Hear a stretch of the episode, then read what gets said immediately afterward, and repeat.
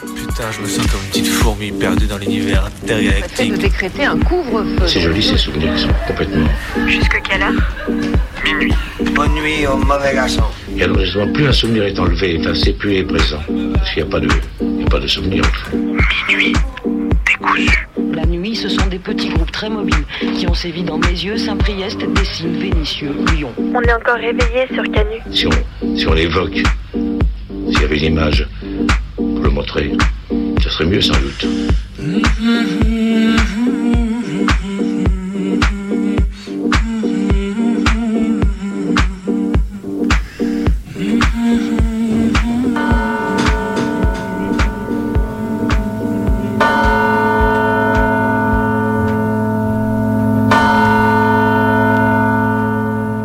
Squid Game. D'où vient cette passion pour une vie résumée au principe de concurrence? Encore une fois, France Culture fait fort sur la promotion de ses chroniques. Entre les lignes, lisez cela. Squid Game, une énième série à l'ère du numérique et des écrans qui absorbent l'attention des jeunes et que l'on ne comprend pas parce qu'on nous avait, que nous, on avait des livres et tout le monde sait que lire Matzneff, c'est bien plus sain. Bref, une énième série ultra violente et même que les plus petits ne respectent pas la limite d'âge est devenue un phénomène de l'internet mondial. Évidemment, on n'a pas vu la série, mais on a lu les résumés des épisodes et on va sous-entendre à quel point cette lubie des jeunes est folle et repose sur des valeurs très mauvaises, hein, le sadisme et la concurrence. Ah là là, ces jeunes qui ne comprennent rien à la vie vivent dans un monde où la dystopie les fait rêver, fantasment sur des jeux morbides. Évidemment, personne pour souligner chez France Culture la très intéressante mise en image et réflexion menée par la série sur la violence extrême et insidieuse du système capitaliste. Personne pour réfléchir à l'intérêt esthétique politique de la série, la questionner, pourquoi pas, mais au moins la prendre au sérieux et non pas comme un phénomène Snapchat, euh, Insta truc, je ne sais pas quoi. Vous savez, moi, les applications des jeunes, euh, je connais pas bien. Ah, ah, ah, ah, ah. Spoiler alerte à la plus noble des radios. La passion autour de Squid Game, ce n'est pas une passion pour une vie résumée au principe de concurrence. Alors, alors, Jean Castex est parti hier faire des checks avec le pape François et en a tiré une communication pour le moins assez étonnante. Ça parle destin particulier de la France, je le cite, la France consciente d'elle-même et de ses devoirs depuis plus de 15 siècles. Carrément. La France, fille aînée et éternelle de l'Église catholique et tutti quanti. Alors nique la loi de 1905 sur la laïcité et bonjour l'islamophobie, la tolérance au point qu'une députée de son propre parti a quitté donc le Parlement l'année dernière parce qu'une femme voilée était invitée. Miam miam, la grosse laïcité, n'est-ce pas? Là, on épouse pleinement la logique de l'extrême droite et le roman national. Le christianisme n'est pas une religion puisque c'est la France, c'est la norme. Oh, et puis au passage, on t'invite, hein, Jaco, à checker la gueule de ta France d'il y a 1500 ans. T'auras quelques surprises. Et si ça a quelque chose de bon, eh ben, ce sera peut-être de militer pour un peu plus d'histoire dans les cursus de Sciences Po et de l'ENA. Cinq mois de prison avec sursis requis contre la dame à la pancarte qui a fait tomber le peloton du Tour de France. Cinq mois de prison. Allons-y, distribuons des casiers, accrochons les gens au pilori pour être bien sûr qu'ils comprennent leur tort et se flagellent ou plutôt non, flagellons-nous les nous-mêmes. Il n'y a qu'à aller poser ses fesses sur les bancs d'un tribunal pour avoir cette impression que les peines sont distribuées en faisant tourner une grande roue pipée selon la couleur de peau et le milieu social. Ou même pire, il n'y a qu'à y aller pour réaliser que les peines s'échelonnent sur une échelle monstrueuse et déformés par des critères de justice qui ne sont ni proches des coupables, ni proches des victimes, mais répondent à des principes hors sol, théorisés par des philosophes, philosophes juristes qui se branlent avec les notions de société et de bien commun. Allez, au piomi, tiquer vers la relégation sociale parce que t'as mis un pied plus loin que sur la route que les 15 personnes autour de toi. Peut-être pas la chose la plus maligne, mais de manière assez évidente, un geste complètement fortuit et immédiatement regretté. Les tribunaux distribuent les peines et bizarrement, ça ne fait le bien de personne. Alors la bonne nouvelle du début de la semaine, une des rares ces derniers temps, c'est que Colin Powell a fini par casser sa pipe. Et oui, l'ancien chef d'état-major des armées américaines de 89 à 93 sous Bush père puis secrétaire d'état sous Bush fils a bel et bien fini par crever telle l'enflure qu'il l'était. Alors pour rappeler un peu le palmarès du bonhomme en termes de crimes de guerre, c'est notamment lui qui était responsable du renversement de Manuel Noriega en 89 au Panama à l'aide des barbouzes de la CIA et autres acteurs d'extrême droite, donc responsable de centaines de morts, mais surtout c'est lui qui a falsifié les preuves devant l'ONU afin de lancer la coalition contre l'Irak au début des années 2000. Une nouvelle fois, des dizaines de morts dizaines de milliers de morts pardon, à la clé. Donc voilà, au moins une bonne chose que le Covid aura fait en ce début de semaine, que vive encore longtemps l'anti-impérialisme. Sommes-nous toujours libres de nous exprimer? C'est le nouveau On ne peut plus rien dire de l'éducation nationale qui lance dans le secondaire son grand concours Samuel Paty. Oui, un concours. Un concours qui n'a pas peur de bousculer la cancel culture, le wokisme et surtout, surtout l'islamo-gauchisme. Comme c'est pratique, on a un martyr désormais pour porter les valeurs de l'antiséparatisme, l'assimilationnisme, grande réponse du ministère finalement à un enseignant, à un enseignant qu'il n'a pas manqué de laisser tomber par ailleurs. Les gamines et les gamins vont donc débattre sur les valeurs fondamentales de la République en cours d'éducation civique et morale et envoyer les devoirs au ministre qui se chargera de sélectionner les vainqueurs, la méritocratie, vous, que voulez-vous, pour aller, accrochez-vous bien, visiter le Panthéon. Bravo Blanquer, on aurait su imaginer pire meilleur hommage. Alors depuis la semaine dernière, les expulsions dans le Nord et particulièrement à la Grande Sainte se multiplient dans l'indifférence généralisée.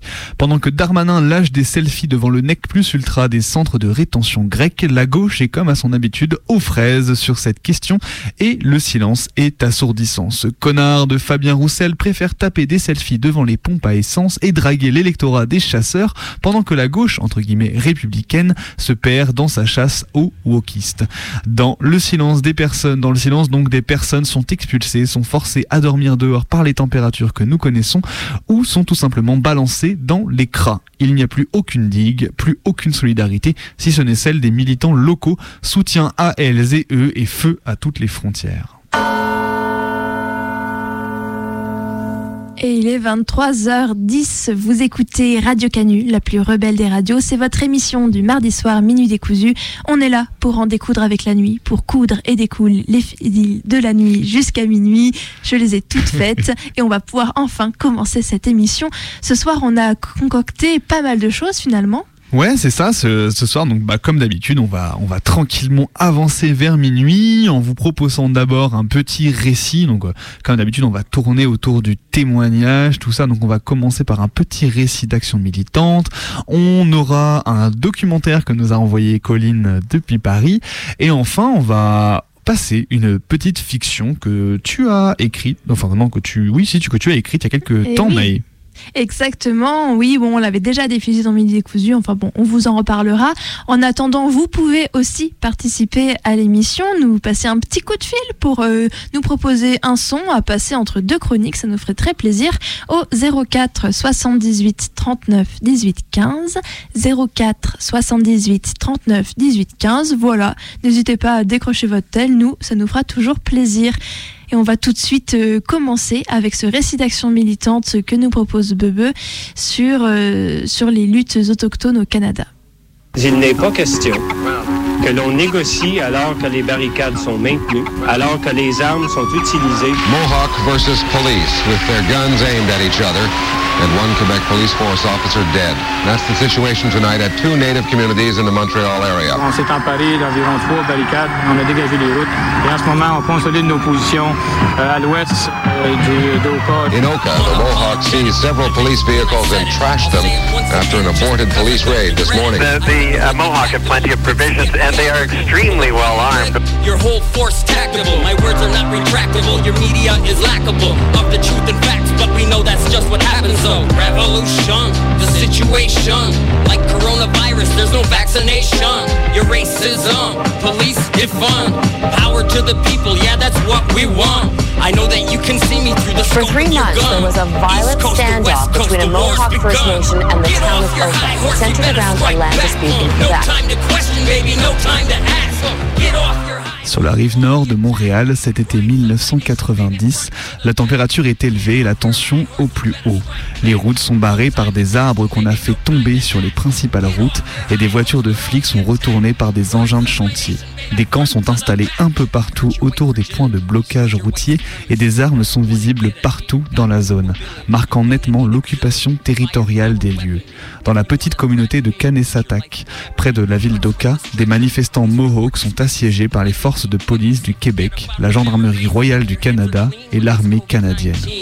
More murder murders now than we ever did see. Cops kill our people, it's a normal routine. And they'll shoot you too if you try to intervene. Chantel Moore, Rodney Levi, tell me how many natives got to die. Get off your high horse, you better strike back. Un an auparavant, en 1989, le maire d'Oka, Jean Ouellette, annonce un projet de construction d'un complexe de maisons pavillonnaires et un agrandissement du terrain de golf construit en 1961 dans la Pinède. Déjà à l'époque, les Mohawks s'étaient opposés à cet aménagement très proche d'un de leurs cimetières traditionnels. Leur requête est alors purement et simplement rejetée par le gouvernement local. La communauté de Kanesatak, qui avait fait une revendication territoriale en 1986, avait été également rejetée. Elle n'est donc pas consultée sur le projet d'aménagement en plein milieu de leur terre sacrée. Le début de la construction est annoncé pour mars 1990, ignorant les mois de protestation des Mohawks de Kanesatak et la vie réservée des ministres de l'Environnement et des Affaires autochtones du Québec.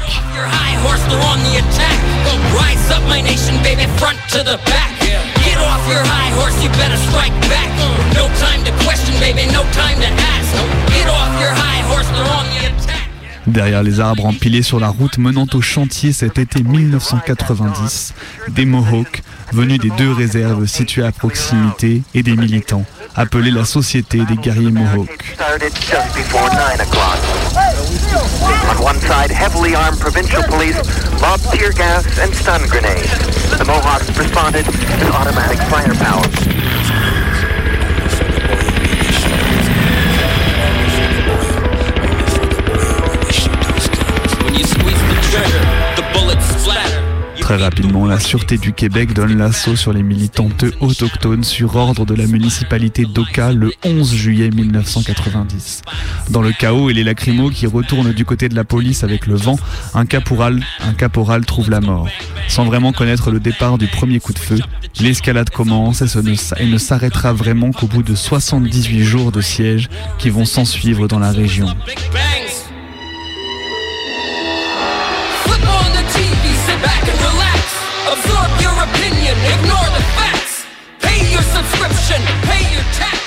La Sûreté du Québec construit ses propres barrages et met en place des points de contrôle pour quadriller la région sur les routes qui mènent à Oka et Kanesatak. De leur côté, les autochtones bloquent le pont de Mercier sur le Saint-Laurent, empêchant la circulation entre l'île de Montréal et les banlieues de la rive sud du fleuve. Les Mohawks, fortes de leur siège, formulent de nouvelles revendications, dont la souveraineté totale sur leur territoire.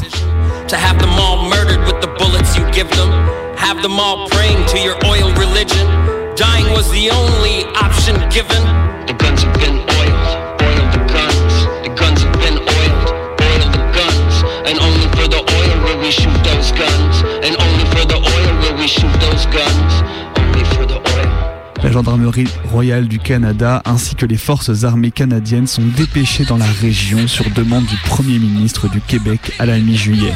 On voit alors se déployer 4000 soldats à Kanesatak et Kanwake, en tout dans la région ouest de Montréal. La Pinède est battue par d'innombrables véhicules blindés, pièces d'artillerie, navires de police, mais aussi hélicoptères chaque jour.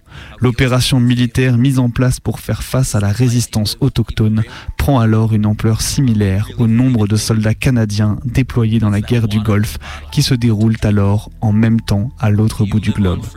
Parallèlement, des contre-manifestations racistes sont organisées pour discréditer le mouvement autochtone. and bow down to tyranny? Do you honor the imaginary borders? Will you kill them? When they give you the order? Will you kill them when they give you the order?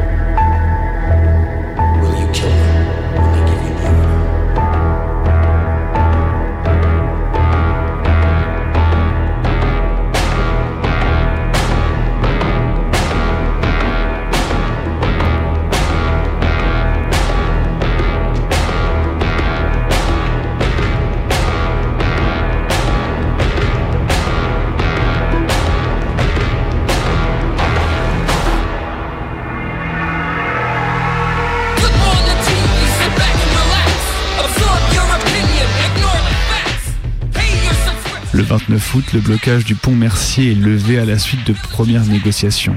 Les guerriers autochtones, réfugiés dans un centre de traitement des dépendances aux drogues et à l'alcool, attendent la reprise de l'activité parlementaire début septembre pour voir leurs revendications débattues. Partout sur les terres autochtones, on tient le siège aussi longtemps que possible jusqu'à la fin de la relâche estivale du Parlement.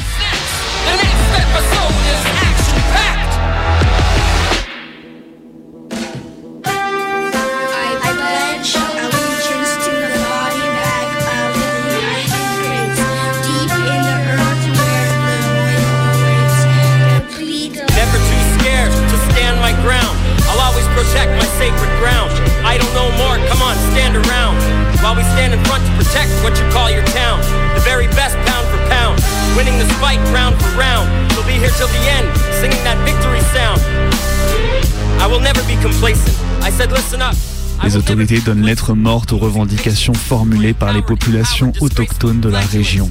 Et le 18 septembre 1990, les policiers débarquent sur l'île de Tekakwitha, à proximité de la réserve de Kanawake, avant de commencer à menacer la collectivité.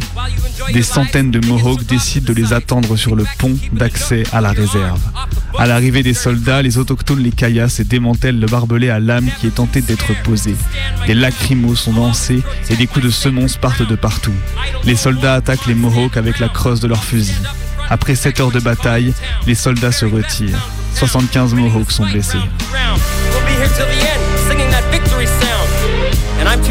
To deliver this message without confidence. My heart, my pride, my soul put into its deliverance. I'm disgusted with the lies spread by this incompetent government, whose only interest is self-absorbed for their own benefit of financial gain and embezzlement. They watch and pray off the weak who pray to the Creator for the day where they can enjoy the same life that the council spent. Community funds used like weaponry, guns to control all the ones who would otherwise stand up and fight against this establishment. Never too scared to stand my ground.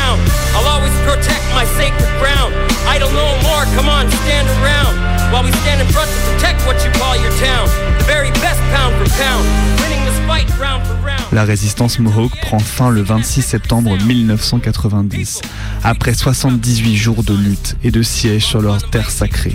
La cinquantaine de personnes qui occupent encore le centre de traitement part soudainement. Dans la confusion, un soldat poignarde une jeune fille de 14 ans, Wanek Hornmiller, avec sa baïonnette, alors qu'elle tentait de mettre en sécurité sa petite sœur de 4 ans, pendant que leur mère participait activement aux négociations. Plusieurs guerriers Mohawks sont arrêtés et inculpés. Cinq sont reconnus, sont reconnus coupables d'actes criminels. Et un seul purgera une peine de prison, signe de l'accumulation de la tension à l'issue de la crise. L'aménagement du golfe et des pavillons est annulé. Le gouvernement achète la Pinède pour éviter tout nouveau projet d'aménagement. Mais aucun autre projet de transfert de territoire aux communautés autochtones n'est encore acté.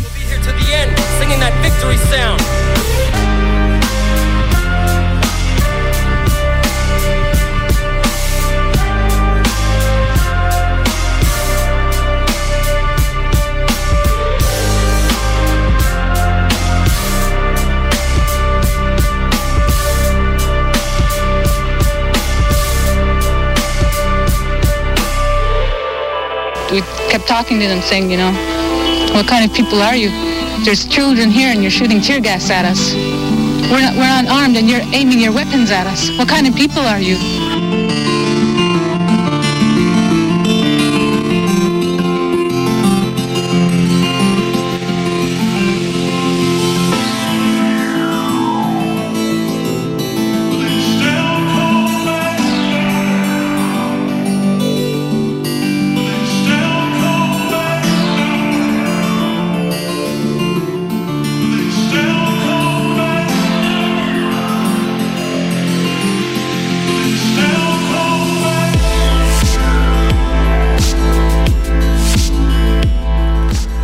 La crise d'Oka a joué un rôle majeur dans la structuration des luttes autochtones au Canada et au Québec.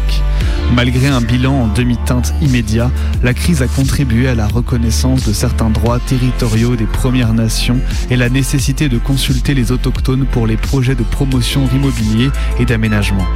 La crise d'Oka a permis aux autochtones de mettre en avant un rapport de force impressionnant, en bloquant pendant près de 80 jours la périphérie d'une des principales métropoles de l'Amérique du Nord.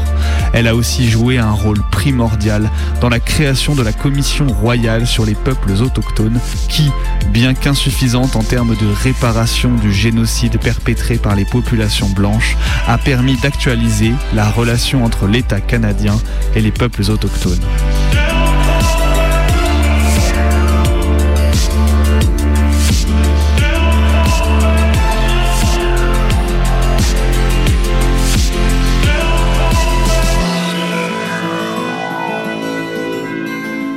La résistance de Kanesatake a été et reste encore aujourd'hui une source d'inspiration importante pour les luttes autochtones qui incitent à s'engager dans un rapport de force avec les États colonisateurs. De nombreuses luttes ont ainsi été reliées à la crise d'Oka depuis 1990, à commencer par les demandes d'enquête sur les femmes et filles autochtones disparues et assassinées au Canada, mais aussi le mouvement Idle No More, ou encore la crise du rail de 2020 qui a vu les Mohawks revenir sur le devant de la scène en solidarité, avec la tribu des Wet'suwet'en en Colombie-Britannique pour bloquer le projet de gazoduc sur leur terre sacrée. Les conséquences et les mémoires de la crise d'Oka continuent ainsi de s'écrire au présent.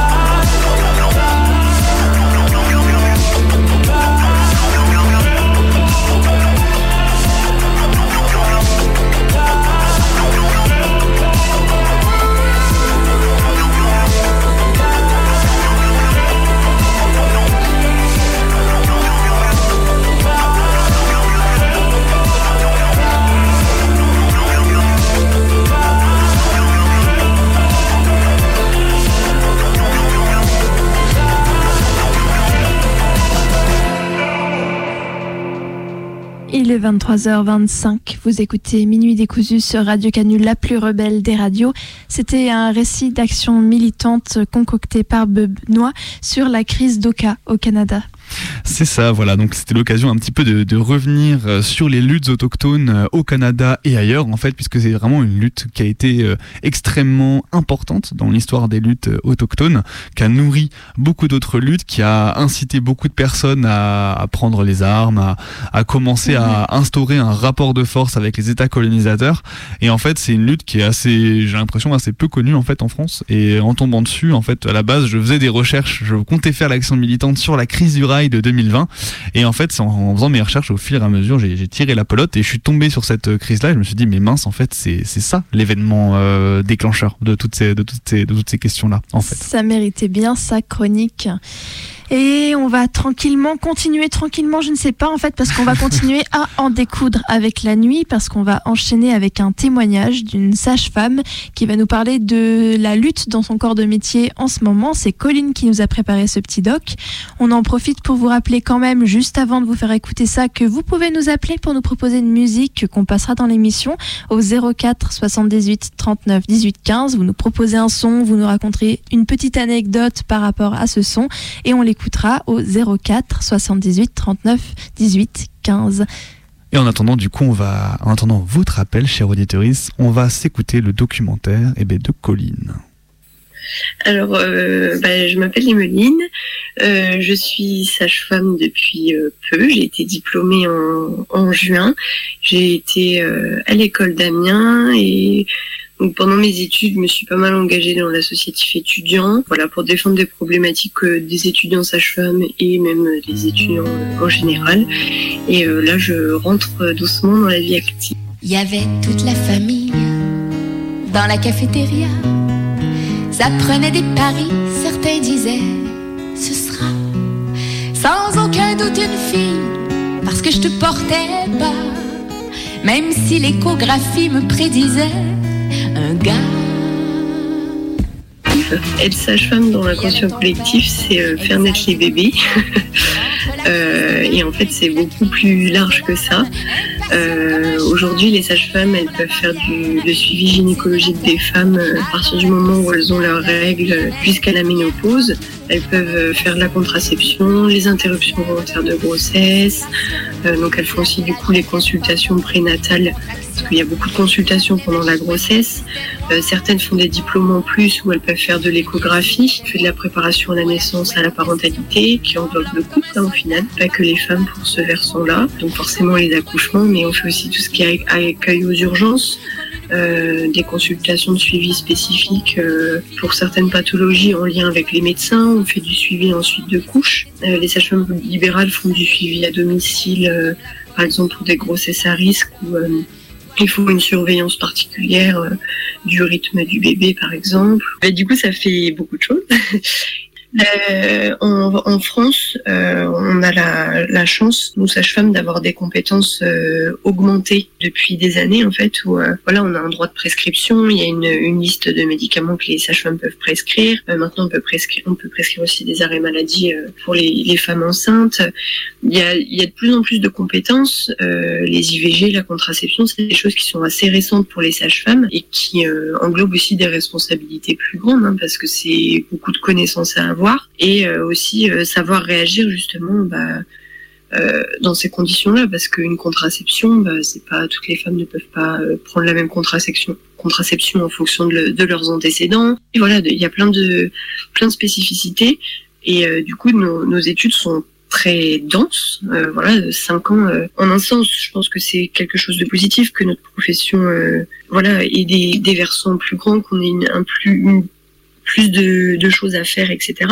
Mais c'est aussi du coup plus de responsabilités, plus de, de temps de formation et euh, beau- beaucoup aussi de peu de reconnaissance sur nos actes. Et ces actes-là, on nous les a donnés d'une certaine manière pour euh, combler les manques euh, qu'il y avait ailleurs. Aujourd'hui, c'est une femme qui veut faire une interruption volontaire de grossesse, c'est compliqué. Bah, tous les centres ne le font pas. Pour entrer dans, s'il y a beaucoup d'attentes, bah, c'est des femmes qui vont pas forcément être dans les délais. Et c'est aussi pour ça qu'on est donné ces compétences aux sages-femmes, d'une certaine manière, euh, si plus de gens ont le droit de les pratiquer, euh, ça donne des, des chances aux, pas, euh, voilà, pour pas se retrouver dans des situations dramatiques.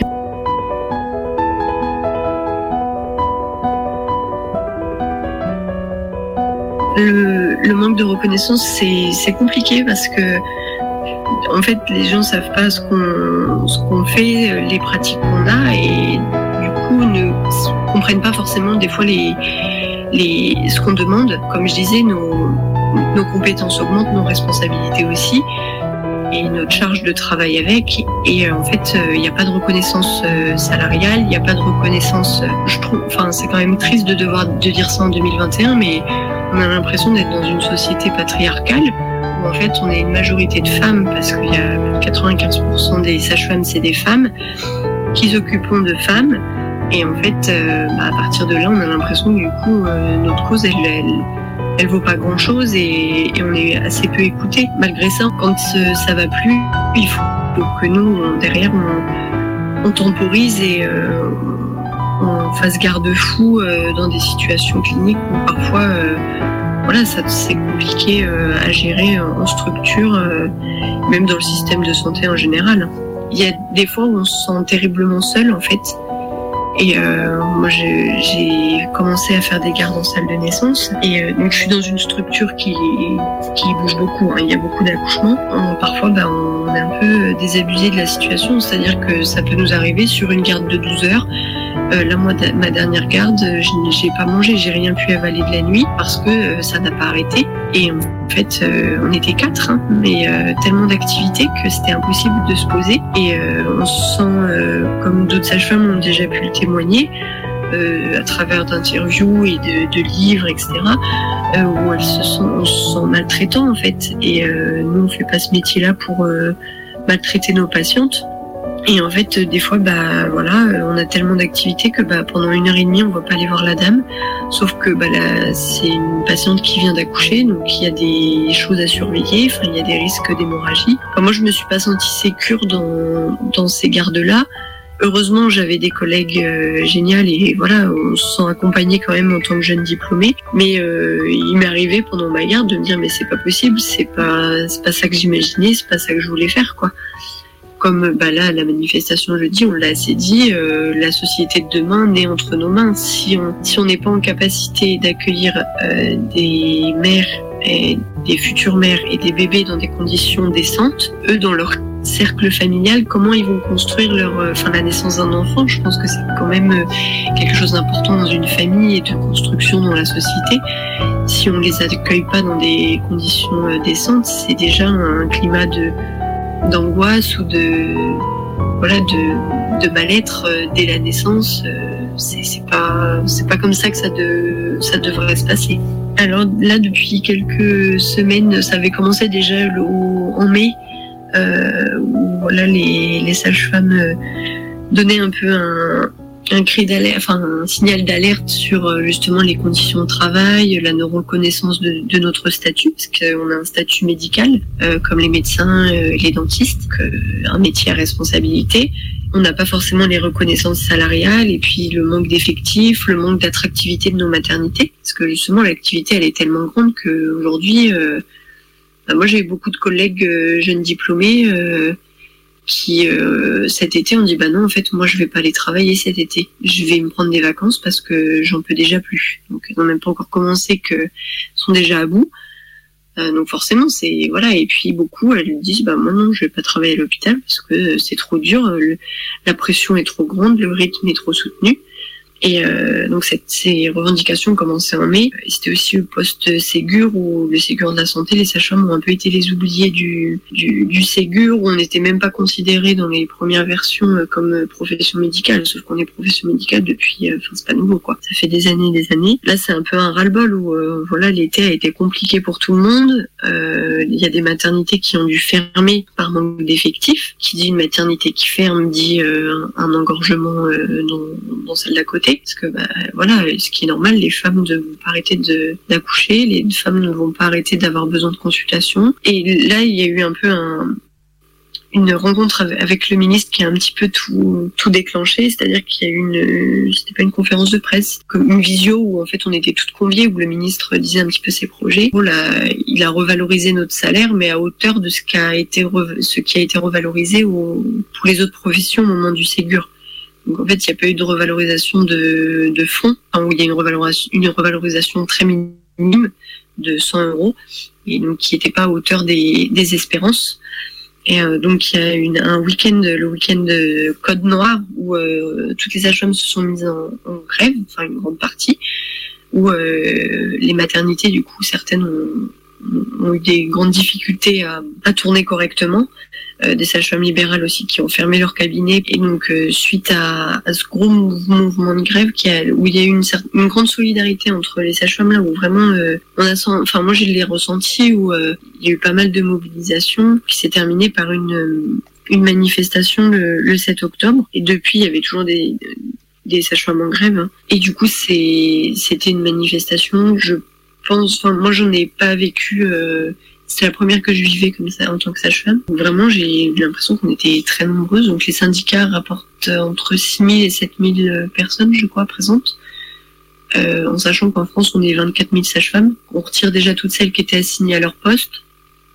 On a été quand même assez nombreux sur Paris. Et en fait, cette manifestation, elle a, à la fois, on a, je nous, je nous ai trouvés très unis, et à la fois c'était compliqué parce que, bah, on, on a l'impression que après ça, bah, le soufflet il retombe et euh, bah, on n'est pas entendu plus que ça en fait. Euh, Et donc là, les, syndicats nous m'ont appelé à, continuer à rester mobilisés. Et euh, bon, j'ai pas encore le, détail de comment ça va se poursuivre, mais je pense que voilà, ça, ça est quelque chose qui va durer jusqu'à ce que peut-être euh, notre euh, fonction, nos, nos responsabilités soient vraiment euh, comprises et, et reconnues comme il se doit.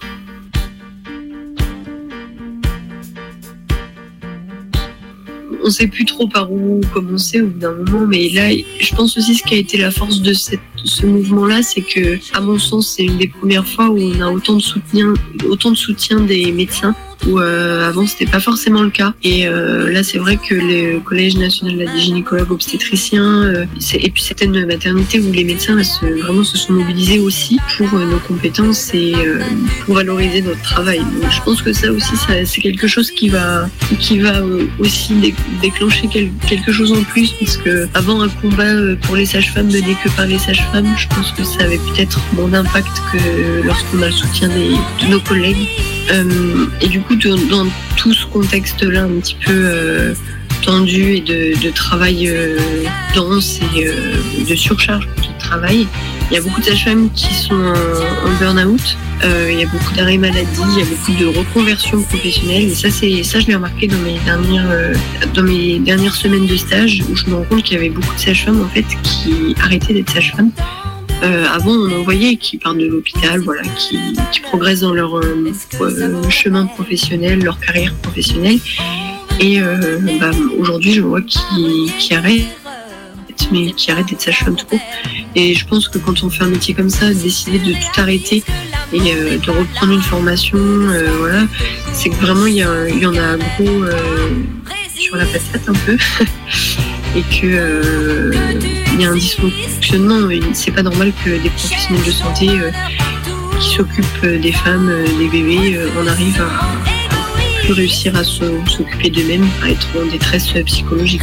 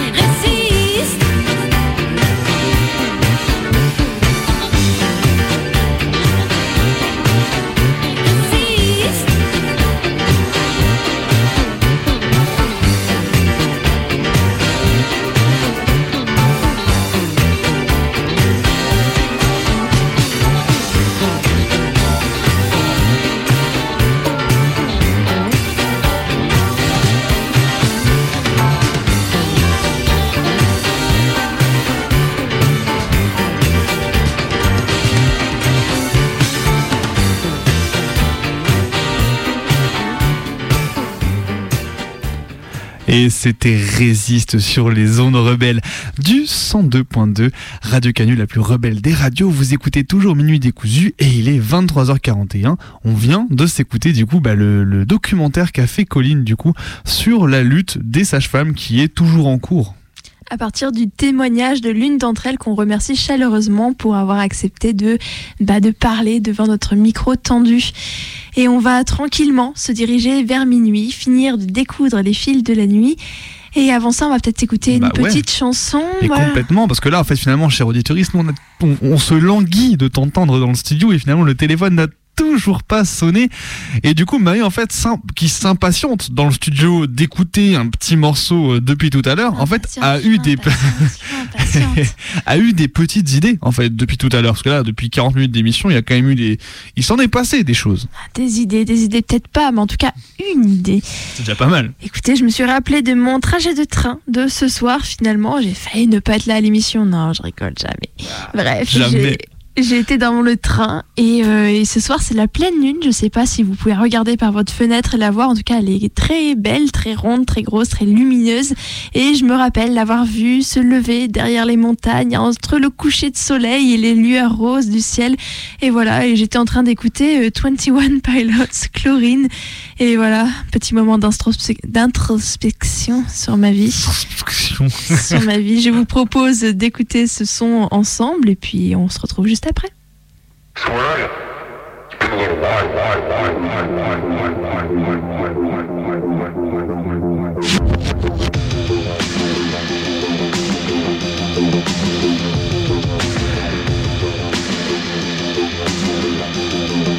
Sipping on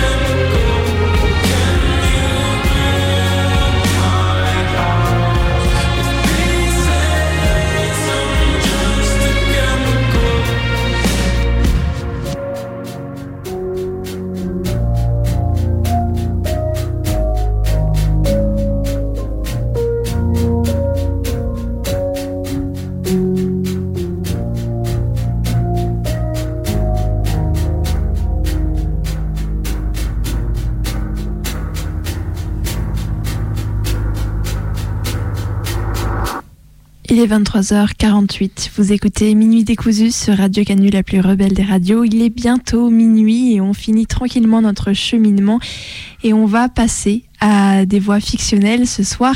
Une voix fictionnelle, donc euh, sur une, euh, une petite histoire, une petite nouvelle que j'ai écrite et qu'on a passée dans le Mini décousu. Bah, la première, la première saison. On est déjà à la première, à la troisième saison. Eh oui. Mais on va se faire un petit plaisir et on va la réécouter ce soir. Ça parle de montagne, ça parle de refuge, ça parle de montagne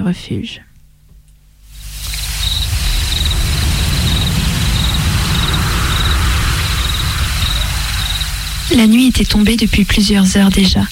Dans les hautes herbes de l'alpage, le soir avait déposé des perles et mouillé ses vêtements. Il ne sentait plus ses jambes. Leur désertion était ce qui lui faisait le plus mal. Sans elle, il avait dû se rendre et accepter la victoire de son corps sur sa volonté, après 81 ans de bons et loyaux services. Peut-être qu'après tout, ses jambes méritaient de se reposer. C'est ce que lui avait dit sa famille. Mais il ne comprenait pas. Il ne comprenait pas que sans ses jambes, Gérard n'était plus rien. Ses derniers appels au secours s'étaient tus lorsqu'il avait compris à quel point il était vain d'espérer de l'aide. Il avait quitté le sentier, fait plusieurs détours.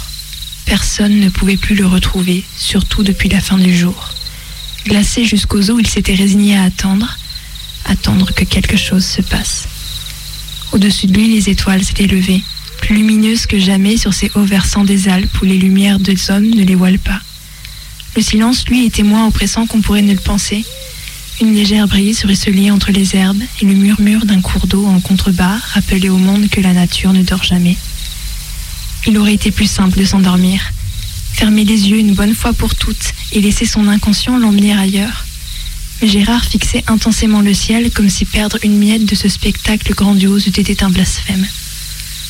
Françoise se faisait sûrement un sang d'encre. Elle lui avait demandé de ne pas partir, d'attendre pour que ses fils s'accompagnent. Il n'avait pas voulu retarder davantage leur retrouvaille. 52 ans de mariage n'avaient suffi à l'arrêter.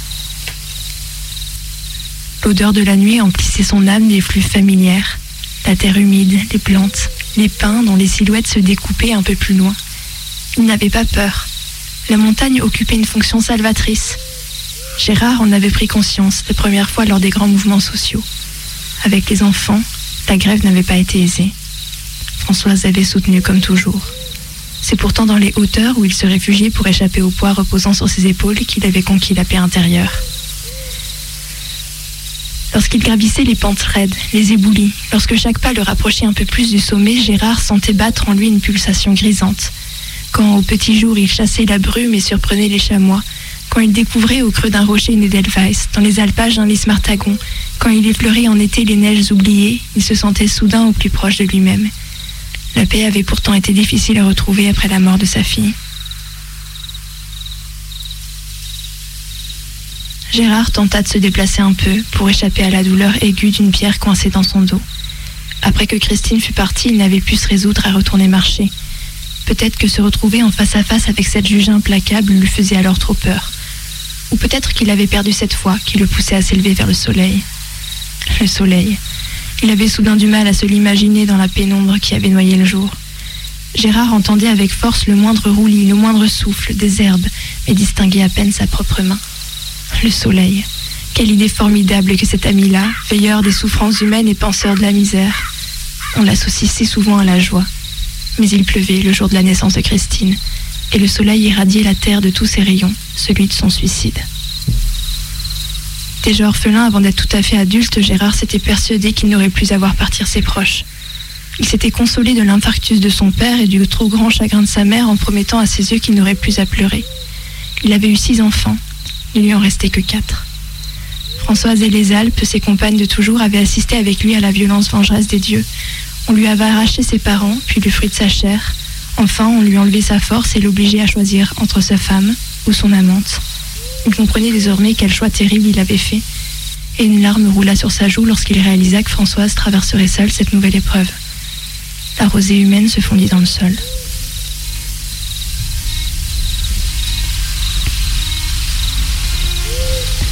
Il se souvenait des lacs cristallins qu'il avait accueillis au retour de son deuil. Il se souvenait des feuilles de l'automne et des fleurs du printemps qu'il consolait de sa perte. Il se souvenait de l'espoir du vent et des chocards quand Bruno, son aîné, était tombé malade. Il se souvenait des longues marches, de son combat contre les sentiers glissants, contre les pierriers, contre le cancer. Il se souvenait de la douleur des crampes dans ses mollets, comme de la chimiothérapie. Il se souvenait du vide en haut de cette falaise et celui, autrement plus effrayant, autour de cette table de famille. Il avait toujours eu le vertige. Vertige du haut de ce lit d'enfant, vertige de cette fenêtre, vertige de cet immeuble, vertige de ce chemin, vertige de cette arête, vertige de ce sommet, vertige de son mal-être, vertige de ce gouffre dans lequel l'avait plongé sa vie. On surmonte ses plus grandes peurs comme on conquiert une montagne, en faisant un pas de plus. Gérard avait lutté contre sa phobie, il avait préféré la beauté des refuges de pierre à la sécurité des cités de béton. Il avait affronté les sentiers escarpés en contemplant les courbes sensuelles d'un horizon lavé de la présence des hommes.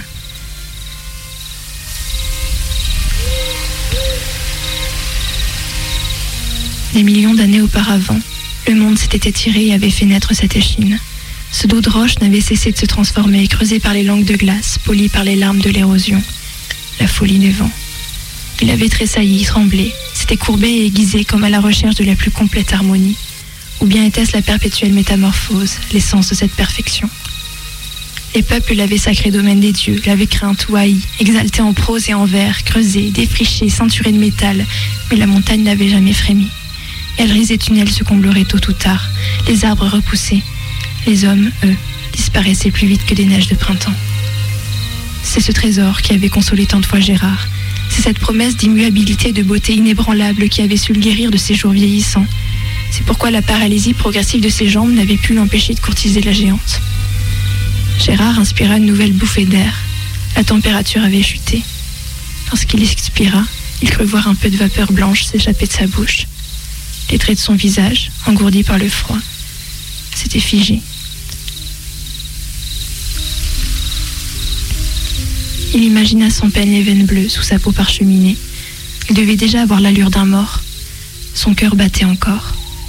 Le minuscule cœur de la Bésange bat, affolé, à mille pulsations par minute, et celui de la buse qui veille quelques poignées de moins. La marmotte, qui abandonne ses songes nerveux, hivernaux, part, elle, jouer jusqu'à 140 battements minutes. Au milieu de ce vacarme, qui entendrait un tambour de moins Il y avait quelque chose, de réconfortant être allongé là devant la preuve évidente que tout continuerait après soi. On lui avait donné son corps, l'avait nourri des fruits des bergers, lui avait offert l'eau et les rivières pour étancher sa soif, des paysages pour sustenter son esprit. On l'avait laissé transformer l'oxygène en dioxyde de carbone, lui avait permis de fouler le ventre des collines, le flanc des montagnes. Aujourd'hui, il payait son dû et rendait à la terre ce qui lui revenait de droit.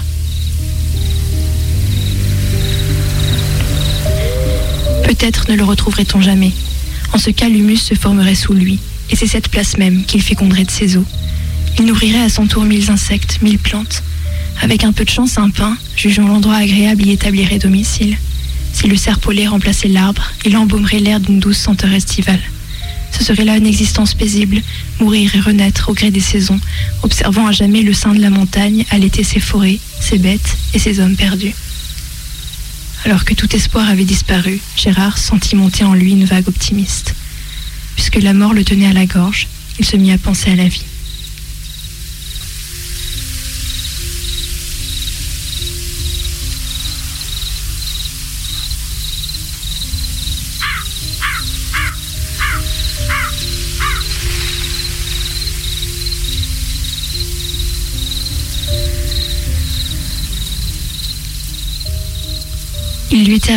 Du haut des cathédrales rocheuses.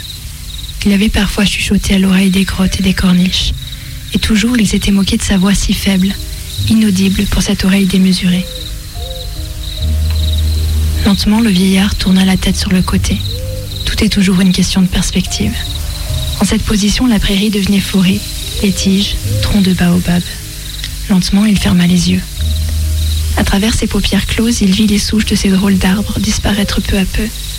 Emporté par un courant peu commun, il commença à s'élever. Il découvrit d'abord son corps, allongé dans les broussages, broussailles, puis les pâturages qui l'entouraient, les collines et les monts alentours. Il repéra les fenêtres isolées des bergeries, qui brillaient doucement, puis la lumière plus prononcée des villages. Il continua à prendre de l'altitude. À présent, c'était toutes les Alpes qui se tenaient dans son champ de vision, et tous ses habitants endormis. Les montagnes cédèrent leur place aux plaines, puis aux océans. Des villes fourmilières, des bateaux égarés, des avions en migration défilèrent comme des fanfares. De l'autre côté de la Terre, la journée s'achevait. Gérard ressentit l'atmosphère flottant à la sortie des bureaux, la lassitude, le bonheur simple de rentrer chez soi. Il y avait cette odeur et cette sensation de déjà-vu qu'il réjouissait tant. Soudain, c'étaient des milliers d'hommes, de femmes et d'enfants qu'il contemplait. Des milliards de destins, entrelacés, tissant au fil des heures l'incroyable motif d'une tapisserie de l'humanité. Gérard, livré à lui-même sur cet alpage, ne se sentait plus seul. Il entendait les cris des nouveau-nés, les rires des enfants, les voix des adultes, et embrassait de l'âme ceux qui, comme lui, faisaient leurs adieux au monde.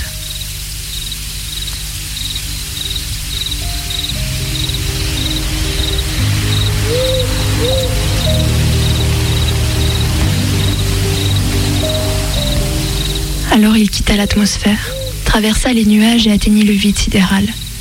La courbure de la Terre devint évidente lorsque la pesanteur l'en éloigna. Elle tournait sur elle-même, toupie bleue, faite d'eau et de sentiments. La ronde s'emballa. Gérard se sentit aspirer avec violence.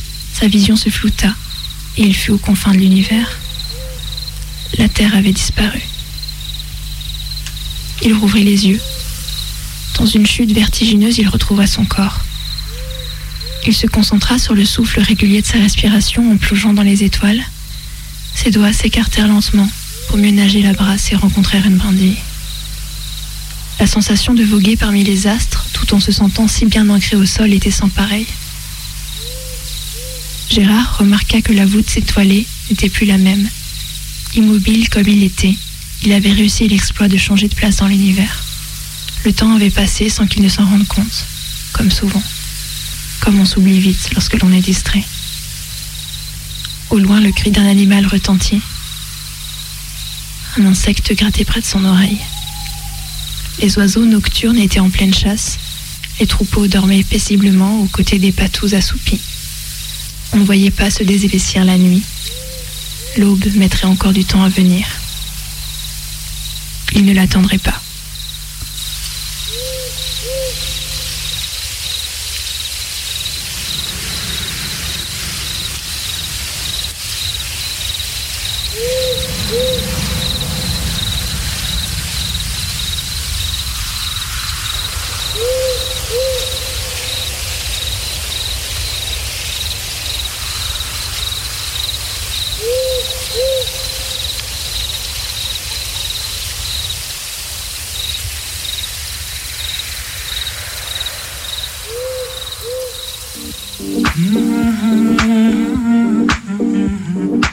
Vous écoutiez Minuit décousu sur Radio Canu, la plus rebelle des radios. C'est déjà minuit, mais on se retrouve dès la semaine prochaine pour une nouvelle émission. En attendant, vous pouvez nous réécouter sur notre audioblog Arte Radio, nous suivre sur notre Twitter M Décousu et nous envoyer des mails à minuitdécousu@laposte.net. On vous souhaite une bonne nuit. Bonne nuit.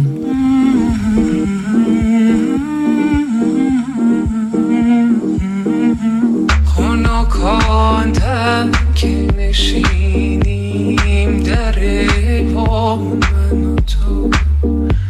به دو نقش و به دو صورت به یکی جا من و تو.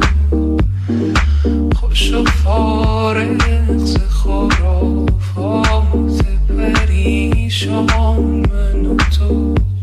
من و تو بی